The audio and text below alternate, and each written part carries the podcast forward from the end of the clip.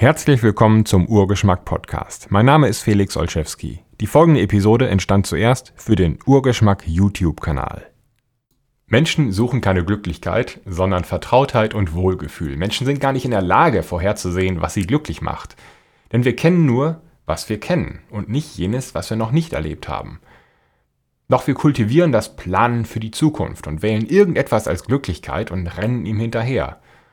Und dabei entscheiden wir uns für etwas, das wir aus der Vergangenheit kennen, auch wenn das objektiv betrachtet gar keine Glücklichkeit war, sondern etwas, das wir uns noch mehr wünschen.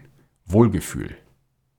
Und erst wenn dieses Verharren in der Komfortzone unerträglich wird, sind wir gezwungen, uns in das Unbekannte zu stürzen und aufrichtig etwas wahrlich Besseres zu suchen. Und zum Erfolg führt dieses Vorhaben aber nur, wenn wir nicht außen, sondern in uns selbst suchen.